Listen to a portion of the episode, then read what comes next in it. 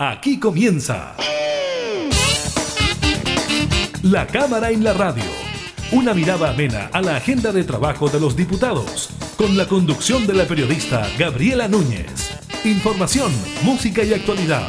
En La Cámara en la Radio. Por Radio Cámara de Diputados de Chile.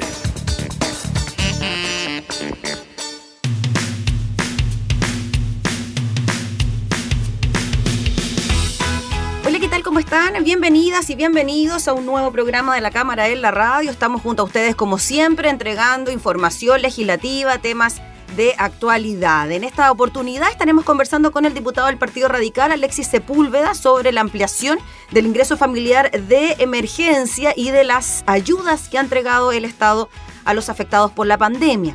Les contamos de las reacciones al anuncio de cuarentena total en la región metropolitana, del llamado del CERVEL a ir a votar en las elecciones de gobernadores regionales de este fin de semana y de las razones que dan los expertos para explicar por qué no baja el número de contagios por COVID-19. Iniciamos la cámara en la radio. Viernes, siempre es viernes en mi corazón. Siempre quiero la total destrucción de este mundo que he conocido. Y el trabajo que no tiene fin. Viernes, siempre es viernes en mi corazón. Quiero regalarme un montón. Todo el tiempo me siento morir. Y el viernes puedo morir cada vez que me despierto. Oh,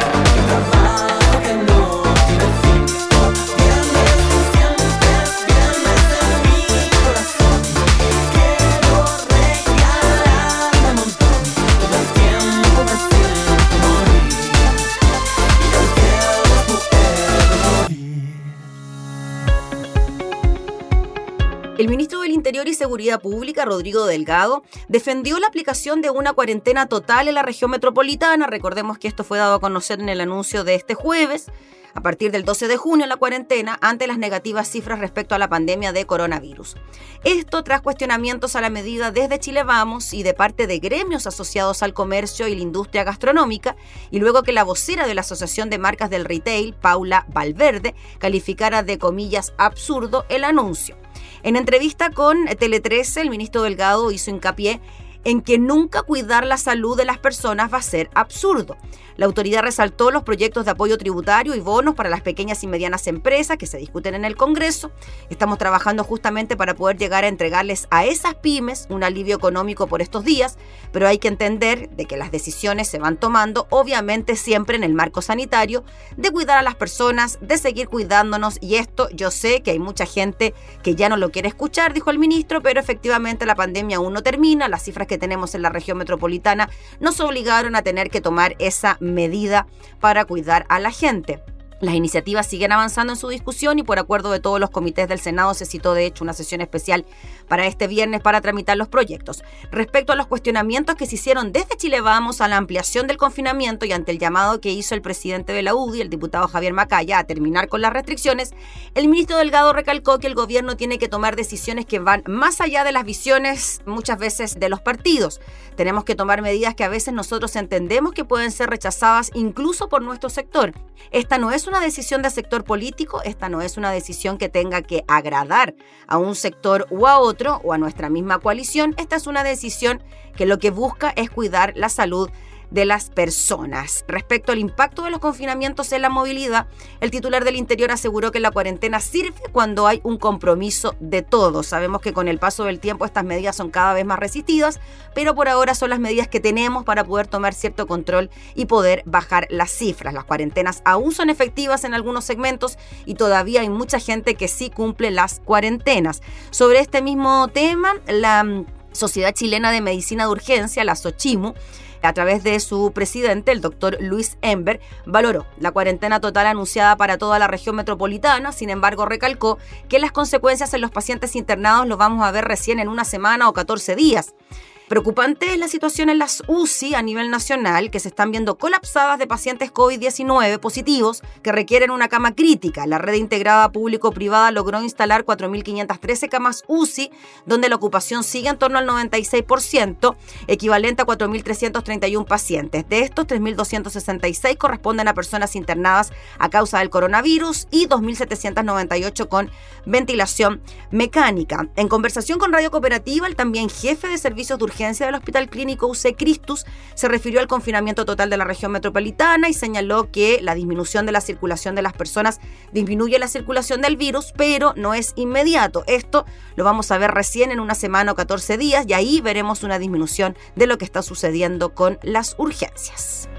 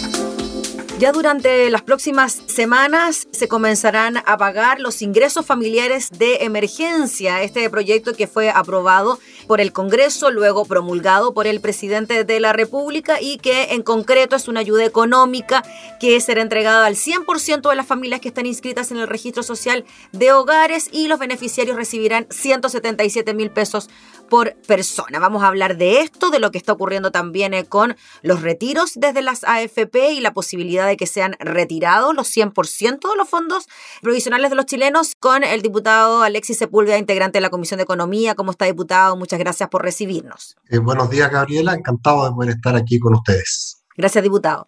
Primero partamos por el IFE, diputado, ¿qué le pareció la tramitación que hubo en el Congreso frente a este tema, la propuesta por parte del Ejecutivo y que de alguna manera u otra esto de los mínimos comunes finalmente sirviera para llegar a una especie de acuerdo, ¿no? En cuanto a las cifras y en cuanto también a la extensión de los beneficios. Bueno, mira, yo creo que fue un gran avance, hay que reconocerlo porque eh, yo creo que hubo finalmente el convencimiento del gobierno que no podía seguir en esta lógica de, de cada dos, tres meses estar discutiendo sobre programas que no llegaban a la gente, a todos los que lo necesitaban, de la falta de oportunidad y, y por cierto, lo, la limitación de los recursos que se ponían a disposición de las personas y de las familias.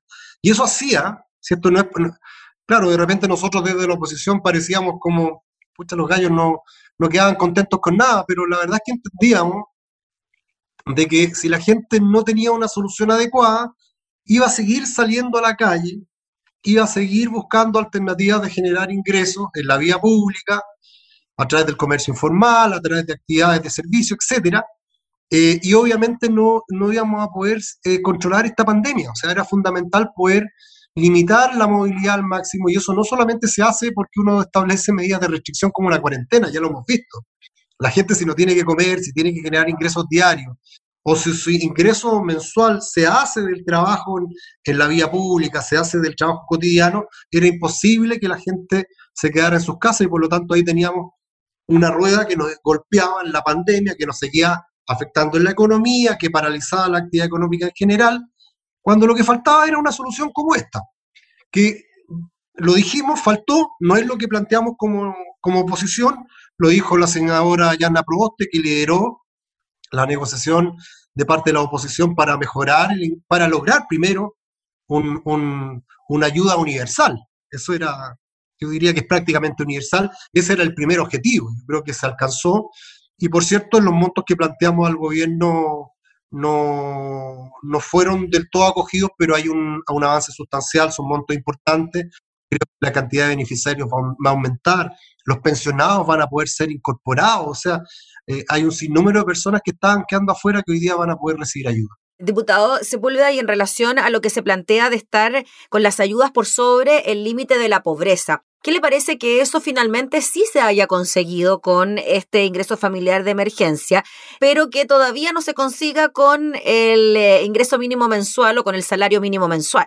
Bueno, hay una, una contradicción que vamos a tener que resolver, porque efectivamente si establecemos un requisito como condicionante para poder enfrentar esta pandemia, lo lógico es que ese mismo requisito debería primar para la fijación del ingreso mínimo, ¿no? Yo diría que ahí entramos en una contradicción vital, pero, pero evidentemente es un trabajo que queda por hacer. Eh, yo siento de que se podría haber generado un, un aporte adicional, nosotros lo planteamos, estamos sobre la línea de la pobreza, el punto es, claro, porque si nos escuchaban hace un año atrás, evidentemente una solución como esta hace un año atrás la verdad que todos hubiéramos dicho es lo que se necesitaba. Llegamos prácticamente un año y medio tarde para, para, decirlo con una solución realmente contundente, clara, nítida. El punto es que los requerimientos y, la canasta que conforma los elementos, los, elementos básicos de, que establece la línea de la pobreza ha cambiado también.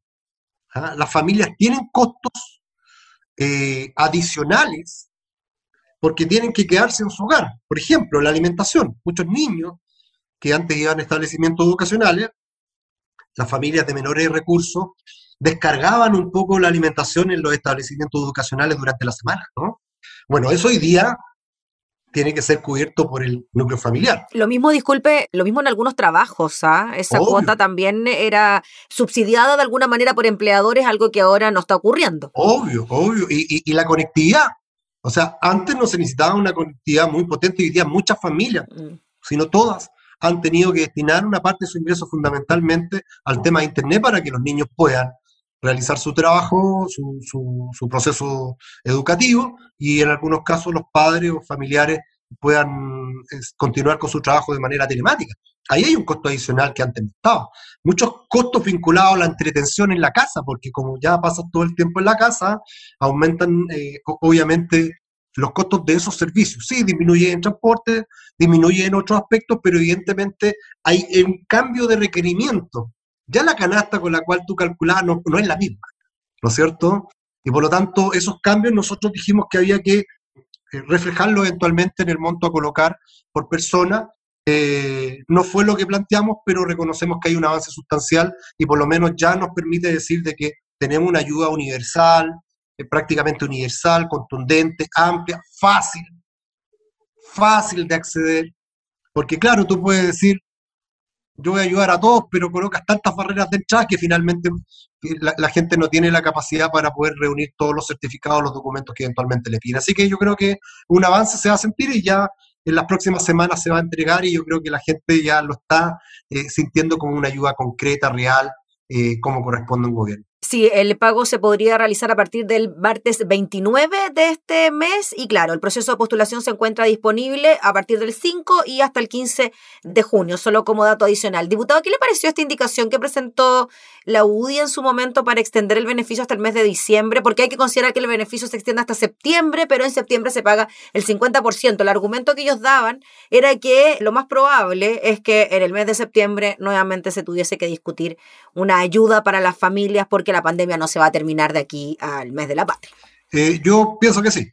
Yo comparto esa apreciación que tienen los parlamentarios de la UDI. Yo efectivamente creo que, que hay que colocarse en la perspectiva de que efectivamente esta situación no necesariamente se haga en septiembre y nos pasó con, le pasó al gobierno con cuántos proyectos que cada corto al andar y se lo decíamos nosotros.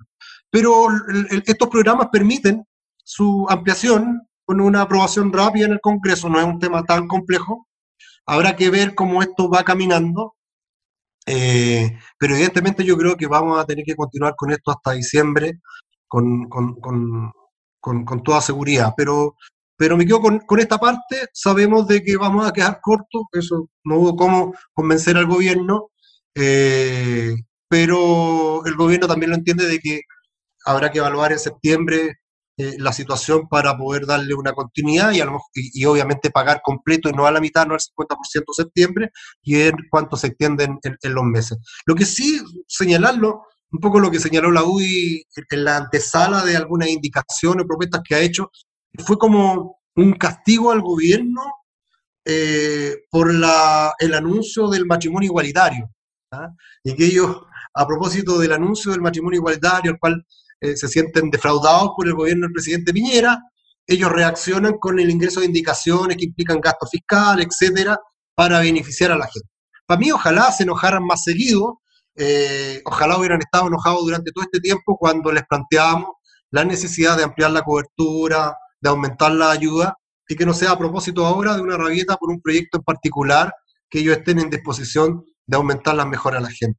Eh, yo lo encuentro que es como una contradicción. O sea, ojalá que se enoje permanentemente. ¿ah? Sería bueno ver a la UDI más enojada, más seguido, para que obviamente nos acompañen cuando hemos querido mejorar los proyectos. Diputado Alexis Sepúlveda, y en esa misma línea, ¿no? Eh, la reacción que pudiese haber frente a eh, ciertos temas por parte de la derecha, esto de presentar eh, un proyecto de ley para retirar el 100% de los ahorros previsionales de los chilenos, y esto también tendría que ver con la posible llegada de un gobierno de izquierda o comunista al poder, donde se ha hablado, ¿no? De esta supuesta estatización de los fondos que podría plantearse desde ciertos sectores de la izquierda en nuestro país y se reacciona entonces con la presentación de esta iniciativa por parte de la derecha. ¿Cómo lo ve usted? Bueno, primero que, que son dos cosas distintas, la posibilidad de que, un gobierno liderado por un comunista, por, por Daniel Jaue, pueda llegar no significa que, que pueda hacer todo lo que quiera. En un sistema democrático, y lo hemos visto durante estos cuatro años, no es solamente lo que piensa un gobierno, sino también lo que opina un parlamento, un poder legislativo. ¿ah? Y, a menos que el PC crea que va a ganar la mitad o los dos tercios de los escaños parlamentarios, la verdad es que en cualquier escenario, y en el escenario supuesto de que gane Daniel Juárez, se va a tener que entender con otras fuerzas de oposición hoy día, eh, o otras fuerzas políticas que no necesariamente piensan lo mismo que él, y por lo tanto ahí tendrá que administrar un gobierno que obviamente no va a tener dos tercios en el Congreso o una mayoría en el Congreso. Y, además que, que, que, digámoslo, estatizar los fondos de, la, de las pensiones es un tema que, que, yo creo que Chile no tiene los recursos para tal efecto. Hay que decirlo también. ¿ah? imagínense lo que eso significa en términos económicos, a menos que alguien quiera gastarse todos los recursos de Chile en eso y dejar de hacer obras importantes como son la construcción de hospitales, como avanzar en una reforma previsional, la mejora en la salud, en fin, Chile tiene muchas necesidades. Lo que yo creo que sí debe suceder es que avancemos en un sistema mixto. Este sistema de AFP, la verdad es que ya no tiene legitimidad, no cumple su objetivo y no tiene legitimidad, legitimidad por la gente. Gente siente que la están estafando con su plata, así es la verdad. ¿Ah? No, no, siente que, hay un, sistema privado que le está guardando la platita y se la está haciendo crecer. Porque además cada cierto tiempo vemos cómo los fondos eh, tienen tremendas pérdidas. Y resulta que, pierde, que perdemos nosotros, los cotizantes, pero los dueños de la AFP no dejan nunca de perder. Entonces, la verdad es que esto genera indignación y rabia. Y, y a la rabia, mucha gente eh, estima que es mejor sacar todos los fondos desde ahí.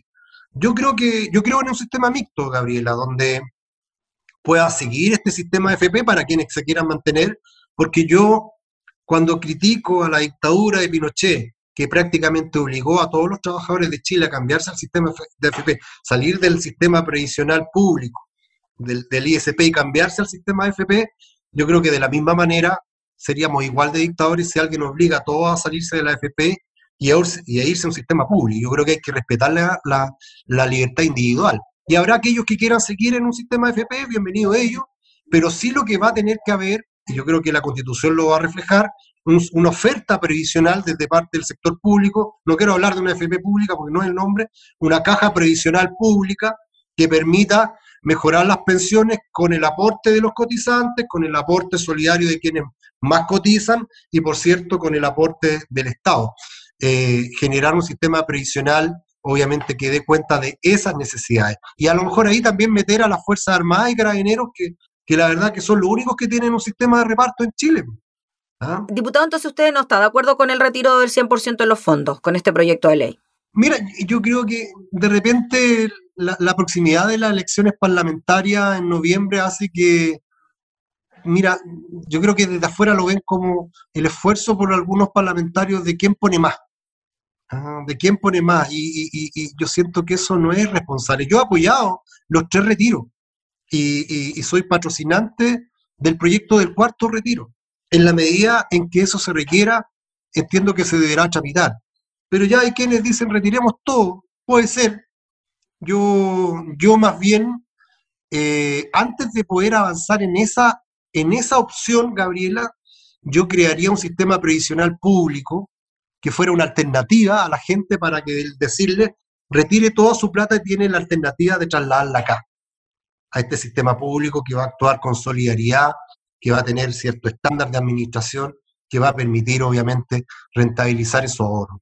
Pero sacar la plata, toda la plata, aunque es una decisión personal, porque yo lo he defendido durante todo este tiempo, los lo retiro del 10%, no podría cambiar ahora.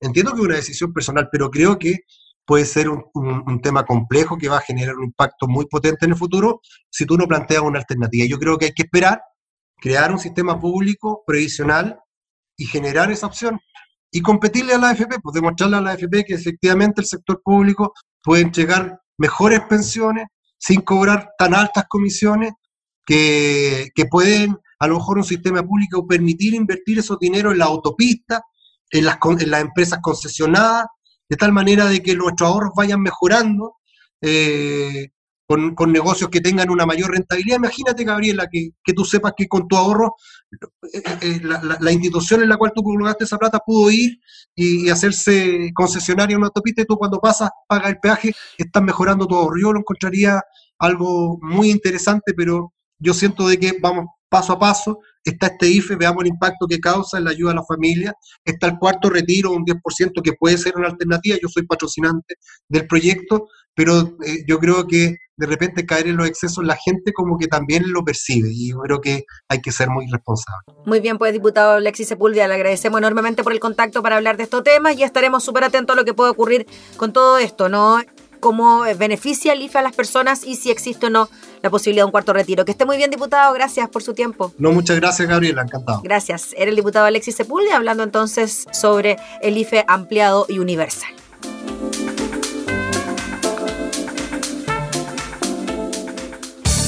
Información parlamentaria, entrevistas, música y actualidad. Todo esto y mucho más en La Cámara en la Radio. La Cámara en la Radio. Con la conducción de la periodista Gabriela Núñez.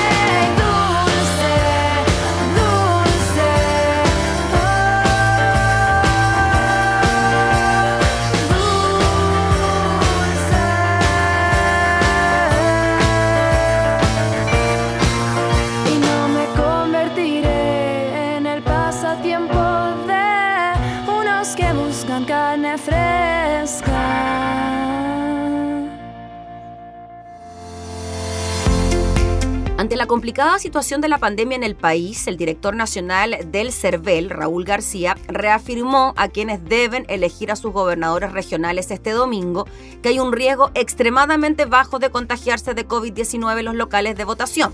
García reconoció en entrevista con el diario de Cooperativa que el alza de casos es uno de los motivos que hacen difícil predecir la participación en el balotaje de este domingo y por lo mismo enfatizó que los locales de votación son lugares donde el riesgo de contagio es extremadamente bajo. Son lugares muy abiertos y muy ventilados, donde hay un funcionamiento de mesas que se extiende desde las 8 a las 18 horas. Si bien uno pudiera pensar que habiéndose decretado cuarentena hay una situación de mayor probabilidad de contagio, eso no es así en los locales de votación, insistió la autoridad.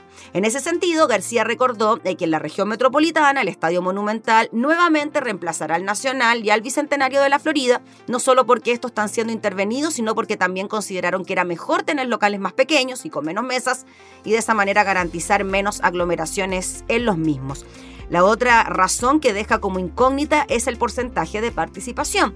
Es que esta es la primera vez, dice, que se eligen gobernadores regionales, por lo tanto no tenemos una experiencia electoral respecto de ese cargo y no sabemos cuál puede ser realmente el nivel atractivo o de motivación que pueda tener el electorado.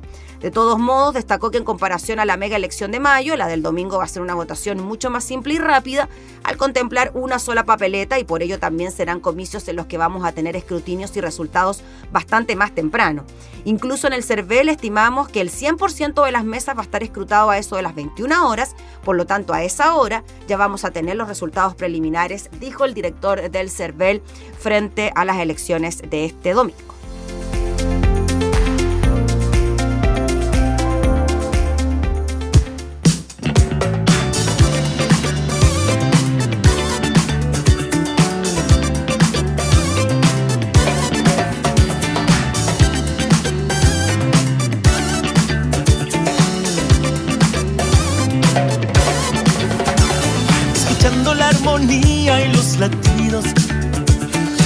Suenan los timbales tienen son.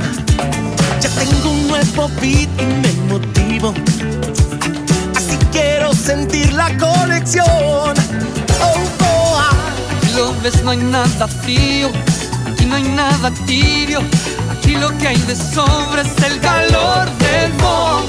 Me siento abatido es un delirio cuando está dentro mío. Quiero saltar, golpeado por el groove, sintiendo la altitud, golpeado por el ritmo bendito groove, golpeado por el groove, sintiendo en plenitud, golpeado por el ritmo bendito groove, golpeado por el groove, sintiendo la altitud, golpeado por el ritmo bendito golpeado por el groove, sintiendo en plenitud, por el ritmo bendito.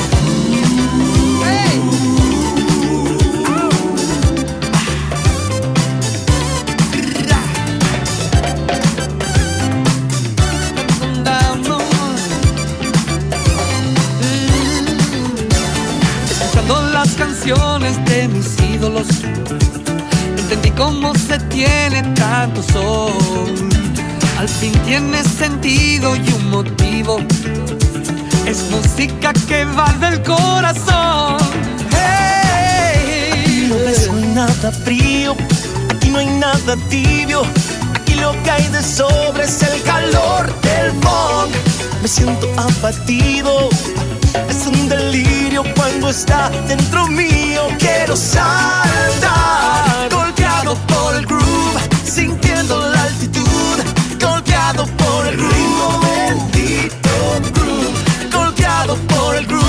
sintiendo en plenitud, golpeado por el ritmo bendito groove, golpeado por el groove, sintiendo la altitud, golpeado por el ritmo bendito groove, golpeado por el groove, sintiendo en plenitud,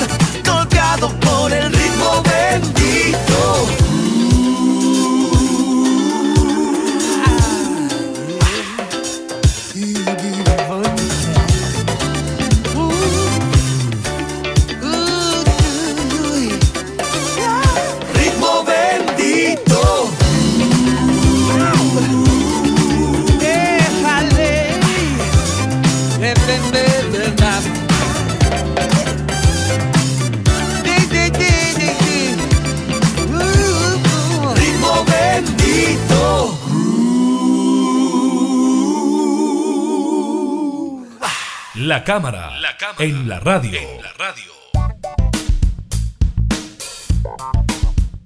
El diario La Tercera trae un artículo que da cuenta de las declaraciones de expertos que tratan de explicar por qué no se han disminuido las cifras de coronavirus en el país. ¿Por qué no bajan los casos de COVID-19 en Chile? Y la crónica parte así. Las imágenes de países del hemisferio norte que comienzan a recuperar la normalidad prepandemia van en aumento y alimentan la nostalgia, también la ansiedad en muchos casos, la frustración en otras de las comunidades que siguen afectadas por las restricciones a las que ha obligado el coronavirus.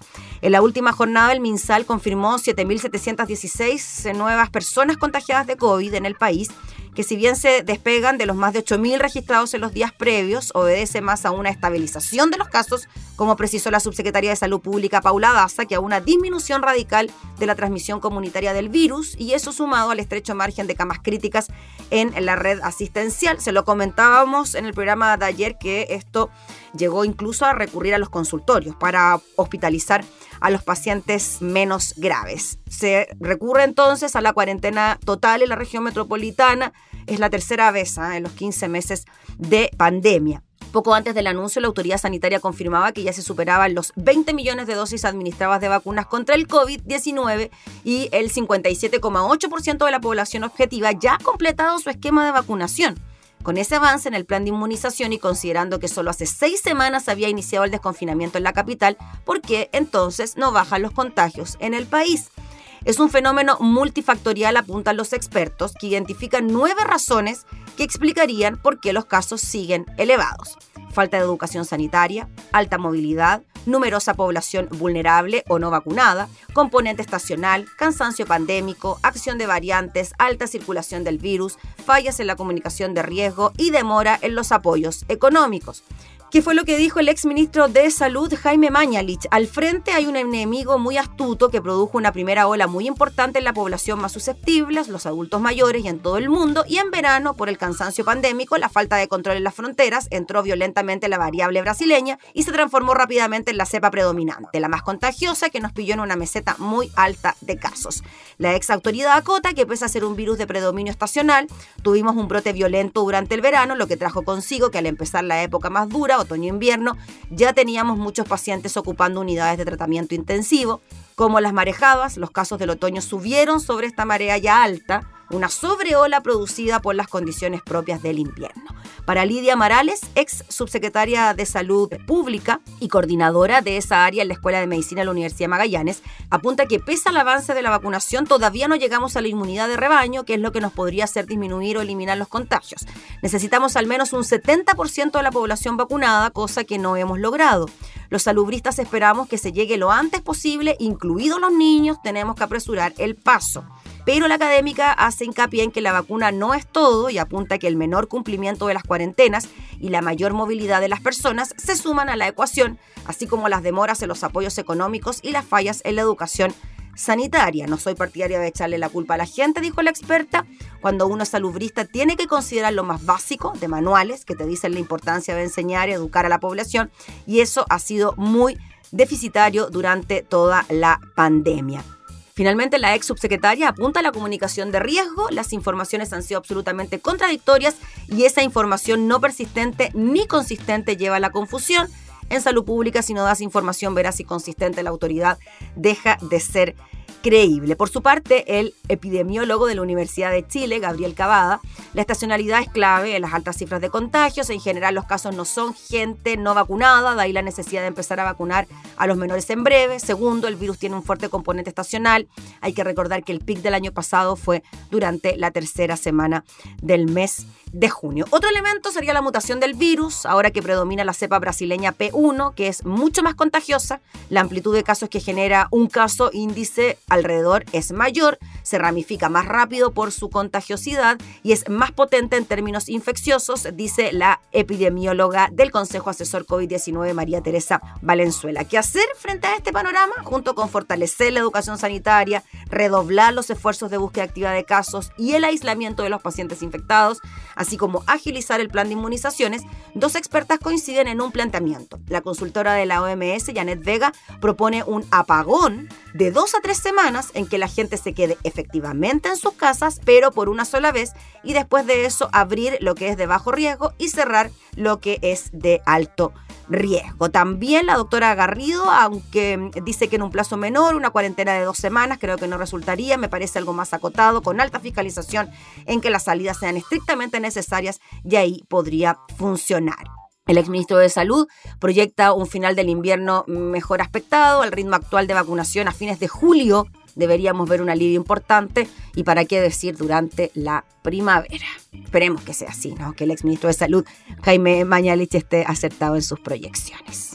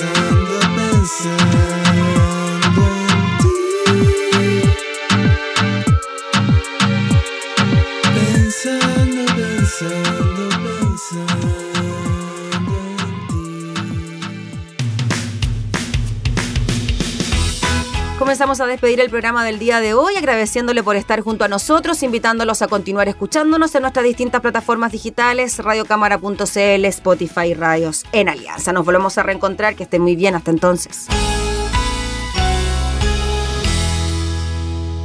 Hemos presentado La Cámara en la Radio. Una mirada amena a la agenda de trabajo de los diputados. La Cámara en la Radio, con la conducción de la periodista Gabriela Núñez. Información, música y actualidad en Radio Cámara de Diputados de Chile. Acercando las leyes.